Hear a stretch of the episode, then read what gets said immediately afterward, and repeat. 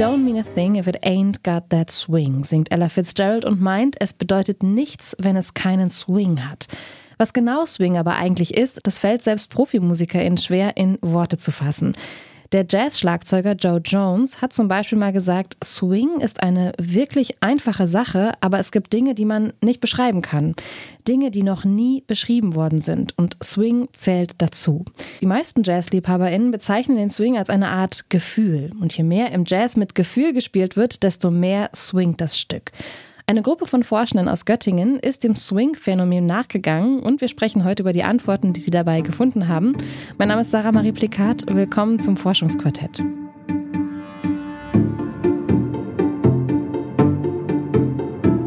Das Forschungsquartett. Wissenschaft bei Detektor FM. In Kooperation mit der Max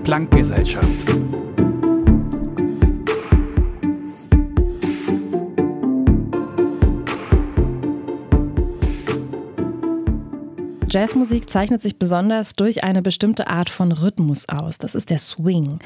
Wie genau der zustande kommt, hat bisher aber niemand erklären können. Theorien um das Geheimnis des Swing gibt es viele. Ein Team um den Max-Planck-Forscher Theo Geisel hat sich auf die Spurensuche nach dem Geheimnis gemacht. Meine Kollegin Julia Segers hat sich die Forschungsergebnisse erklären lassen und lüftet jetzt hier im Studio das Geheimnis. Hallo Julia. Hallo Sarah. Julia, ich muss zugeben, ich kenne mich jetzt nicht so wahnsinnig doll mit Jazz aus. Ich weiß, es gibt da sowas wie Classics, das weiß ich, weil ich manchmal zu Jam-Sessions gehe, aber da hört mein Wissen jetzt auch schon auf. Ähm, wie gut kann ich als Laie denn überhaupt verstehen, was es mit dem Swing auf sich hat? Ja, also zuerst äh, kann ich mal sagen, ich bin da ganz bei dir. Ähm, ich habe zwar früher in, in so einer Bar gekellnert, in der auch fast jede Woche eine Jazzband gespielt hat, aber also eine Jazzkennerin bin ich definitiv nicht. ähm, darum kommen wir auch heute nicht so ganz an ein bisschen Musiktheorie vorbei, die ich mir vorher mühsam durchgelesen habe. Aber ich habe auch ein paar Soundbeispiele mitgebracht und die hören wir uns später noch an und testen dann mal unsere Ohren, ähm, beziehungsweise wie gut wir den Swing fühlen können. Oh, da freue ich mich schon sehr drauf. Na, ich bin mal gespannt. Jazz, der wird ja wirklich schon ganz schön lange gespielt.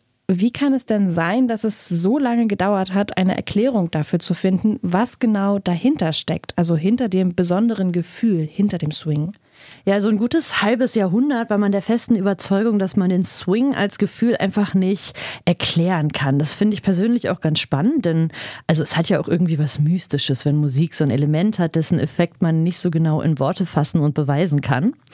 Ja, und Theo Geisel, der ist Physiker, leidenschaftlicher Hobby-Jazz-Musiker und einer der Studienleiter. Und ihm habe ich die etwas ja, saloppe Frage gestellt, wie er denn jemandem den Swing erklären würde, der noch nie davon gehört hat. Also zuerst mal ist jedem Jazzmusiker klar, dass Swing ein ganz hervorstechendes Merkmal des Jazz ist und Jazzmusik muss swingen das zu unterscheiden von der, sagen wir, der Swing-Ära und dem Swing-Stil. Das, das heißt auch Swing, aber hier ist das Swing viel gemeint, also ein Phänomen, was fast allen Stilrichtungen des Jazz zugrunde liegt. Jazzmusiker können das fühlen, das ist ganz klar, auch Laien können es fühlen, aber es war lange Zeit nicht klar, worauf es wirklich ankommt. Ja, spannend. Das ist also klar, dass der Swing da ist, aber warum er da ist, das wissen auch nicht die, die den Swing auf ihren Instrumenten erklingen lassen. Genau, und es gab dann im späteren Verlauf des 19. Jahrhunderts immer wieder Theorien und Vermutungen zur Entstehung des Swing. Und die haben Theo Geisel und sein Team auch teilweise aufgegriffen. Ein gewisser Charles Kyle, der Musikwissenschaftler und Anthropologe, der kam auf die Idee, die er als Hypothese formuliert hat, dass ähm, Swing erzeugt wird durch kleine Micro-Timing äh, Deviations. Er hat es auch Participatory Discrepancies genannt, also partizipatorische Diskrepanzen. Damit meinte er zeitliche Unterschiede zwischen den verschiedenen Instrumenten, äh, die gerade spielen. Er hat es allerdings offen gelassen, welche Unterschiede das genau sein sollen.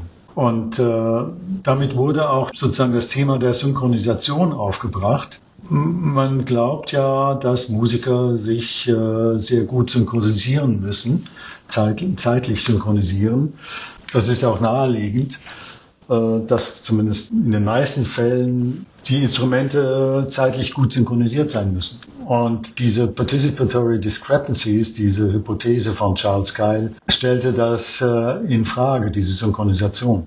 Ja, kurzer Hintergrund zu dieser Synchronisation. Eine Jazzband oder ein Jazzorchester, das besteht immer aus einer Rhythmusgruppe und einer Melodiegruppe beziehungsweise einer Solomusikerin. Okay, wie kann ich mir da diese Besetzung der Gruppe vorstellen? Ja, also zur Rhythmusgruppe gehört zum Beispiel so ein Kontrabass, ein Schlagzeug oder eine Rhythmusgitarre. Und der Melodiepart, der kann dann zum Beispiel der Gesang sein, aber der kann auch ein Saxophon sein oder gleich eine ganze Bläsergruppe. Und es wird eben angenommen, dass das Swing-Gefühl damit zu tun hat, wie synchron diese beiden Gruppen sind. Ich habe hier mal ein kleines Soundbeispiel mitgebracht. Wir hören hier erst eine sogenannte Walking Bassline. Die heißt so, weil ihre gleichbleibenden Vierviertelnoten so ein bisschen wie ein gleichmäßiges Gehen klingen. Und diese Walking Bassline, die liefert die rhythmische Grundlage für den Rest der Band.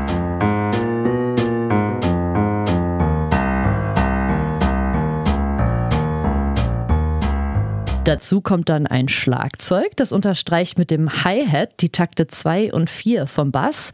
Die Hi-Hat, das sind zwei Becken, die sehen aus wie so zwei Teller, die man aufeinander gelegt hat. Und die Person am Schlagzeug, die kann die mit so einem Pedal bedienen und zusammenschlagen lassen. Und so klingt das dann.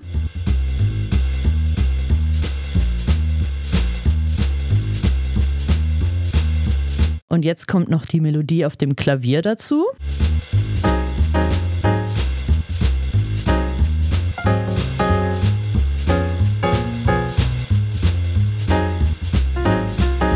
Ja, und dann sind die Möglichkeiten eigentlich unbegrenzt. Wenn man jetzt zum Beispiel noch zwei verschiedene Bläsergruppen dazu packt, dann kann man noch das sogenannte Call-and-Response-Prinzip reinbringen. Da spielt dann erst die eine Gruppe etwas und die andere, die reagiert dann sozusagen darauf.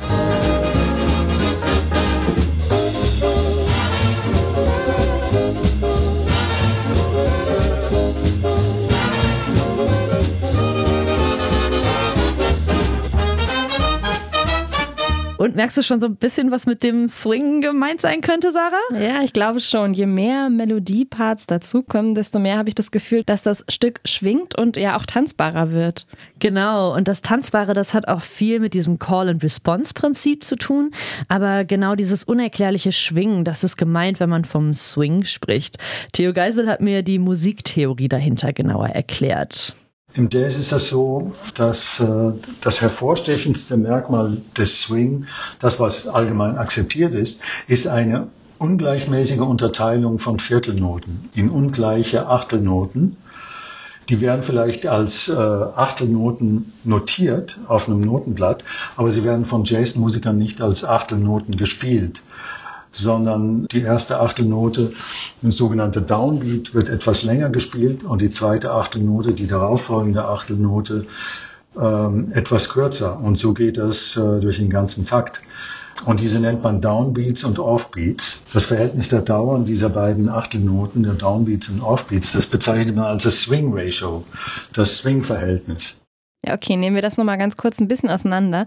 Ich mache selber Musik und weiß, Achtelnoten, das sind die Noten, die auf dem und zwischen den einzelnen Takten im Viervierteltakt gespielt werden. Also eins und zwei und drei und vier. Genau. Ja, und was genau sind jetzt diese Downbeats und Upbeats? Also in deinem Beispiel sind das die Zahlen. Also eins, zwei, drei, vier. Das sind die Downbeats.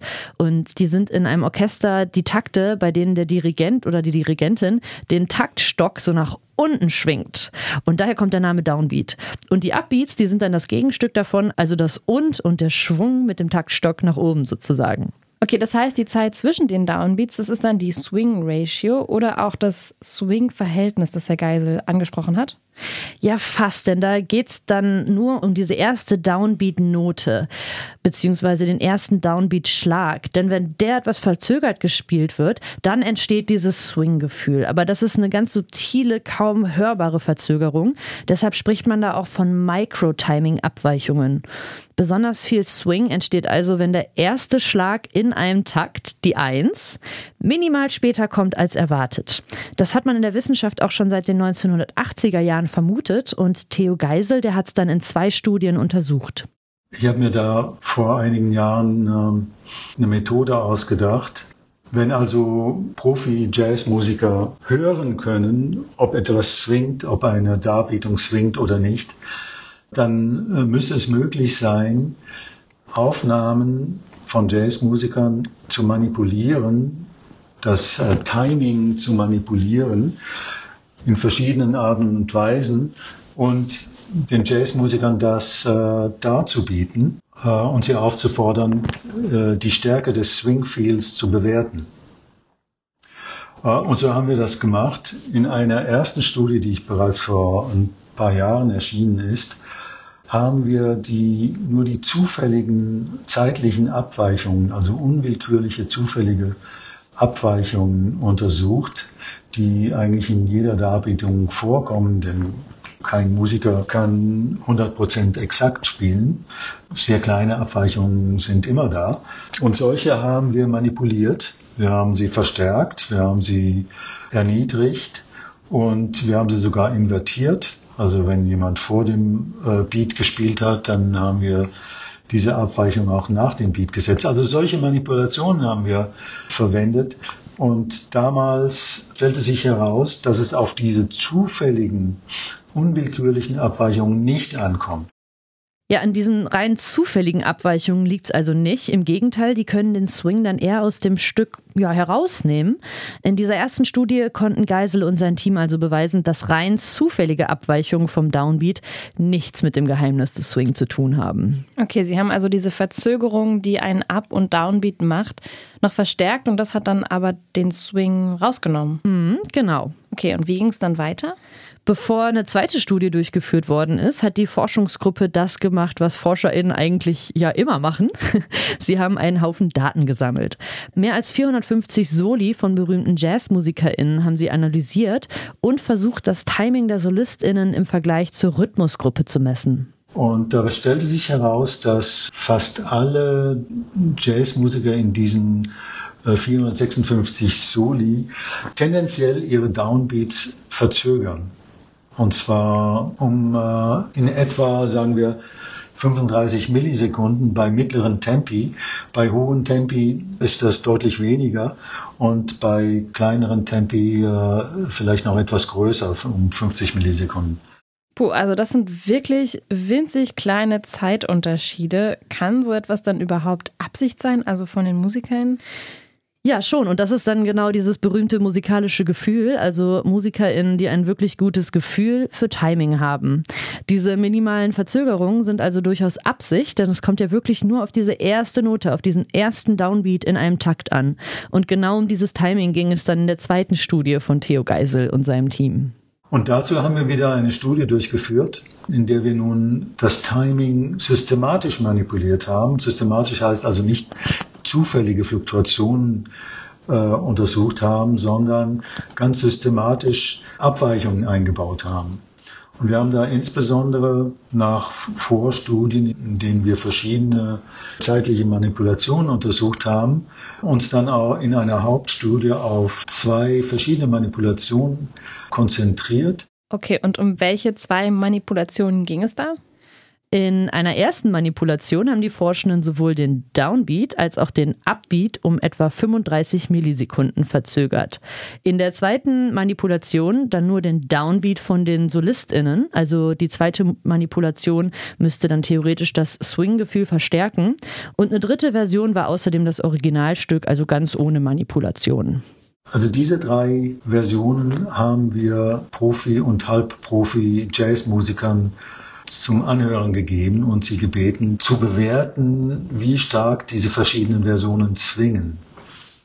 Und dabei stellte sich heraus, die Version, in der nur die Downbeats der Solisten verzögert waren gegenüber der Rhythmusgruppe, äh, wesentlich stärker als zwingend bewertet wurden als die anderen Versionen.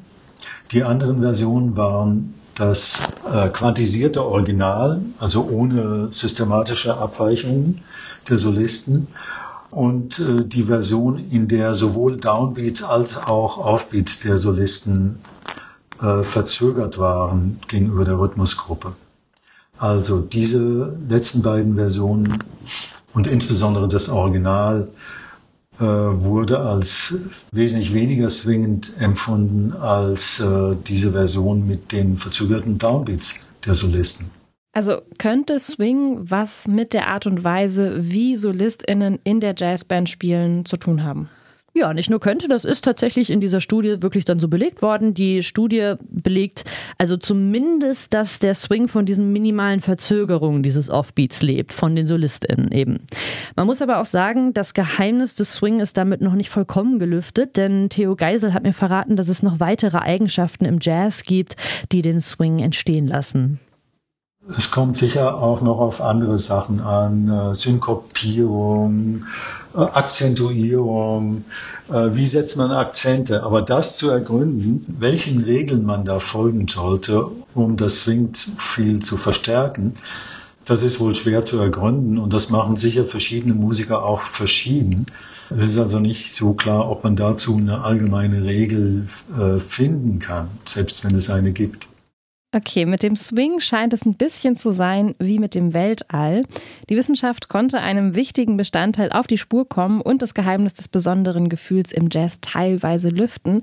Aber komplett entschlüsselt ist das Mysterium Swing noch nicht. Aber ich für meinen Teil muss sagen, ein bisschen Geheimnis braucht das Ganze ja dann trotzdem noch, sonst wäre es ja auch keine Musik. Vielen Dank, Julia, dass du dich in die Musiktheorie und in den Jazz reingefuchst hast. Sehr gerne. Wenn ihr jetzt verstanden habt, woher der Swing im Jazz kommt und neugierig seid auf weitere Themen, dann lasst uns doch ein Abo da. Ihr findet unsere Beiträge auf unserer Website detektor.fm und im Podcatcher eurer Wahl. Die Redaktion dieser Folge hatte Julia Segers. Ja, und die nächste Folge, die gibt's dann wieder in einer Woche am Donnerstag. Mein Name ist Sarah Marie Plikat. Ich bedanke mich fürs Zuhören. Bis zum nächsten Mal. Tschüss. Das Forschungsquartett. Wissenschaft bei Detektor FM. In Kooperation mit der Max-Planck-Gesellschaft.